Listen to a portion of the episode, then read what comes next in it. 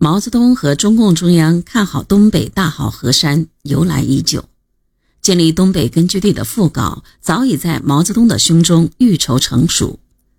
抗日战争初期，毛泽东就曾筹划建立冀热辽根据地，以此为基地向东北发展。一九四五年春，在中国共产党第七次全国代表大会上，曾多次指出东北对于中国革命的重要意义。他曾这样评价东北的意义：如果东北能在我们的领导之下，我看这就可以说我们的胜利有了基础，也就是说决定了我们的胜利。现在我们这样一点根据地。被敌人割得相当分散，各个根据地都是不巩固的，也没有工业，有灭亡的危险。所以，我们也要争城市，要争那么一块整个的地方。我们要有包括东北在内的一块整个的根据地，这就全国范围来说，就是胜利，有了基础，有了巩固的基础。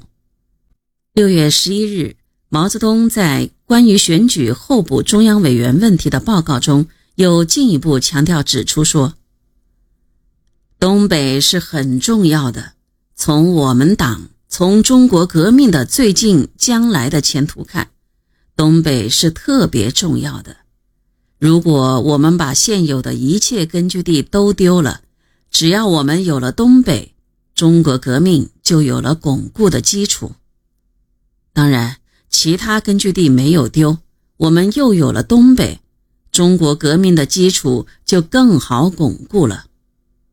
任弼时说得更痛快：掌握东北是个极重要的问题，掌握了可使革命提早若干年，掌握不了可使革命迟延若干年。东北可说是决定中国革命之命运的。中国革命要取得胜利。需要一块能连成一片的大的战略根据地。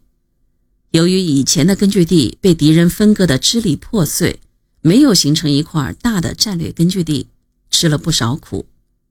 所以，毛泽东和中共中央对争夺东北寄予很大的希望，控制的越早越好。为此，毛泽东不惜倾注大量的血本。毛泽东从全国的各个根据地抽调了大批正规部队进入东北，有冀热辽军区部队、华中新四军第三师第三五九旅流转连部、锦衣旅、山东军区滨海支队、山东军区第一、第二、第三、第六、第七师等部，总计约十一万人。另外，还有由延安调来的炮兵学校。和由各根据地派到东北的可组成一百个团架子的干部，共有两万左右的党政军干部，包括二十名中共中央委员和候补中央委员，占中央委员和候补中央委员总数的四分之一。其中有政治局委员四人：彭真、高岗、张闻天和陈云，占中央政治局委员的三分之一。这些部队和干部大都于十月至十二月间先后抵达东北。中国共产党经略东北的蓝图正在从设想变为现实。但是，国民党也在加紧争夺东北。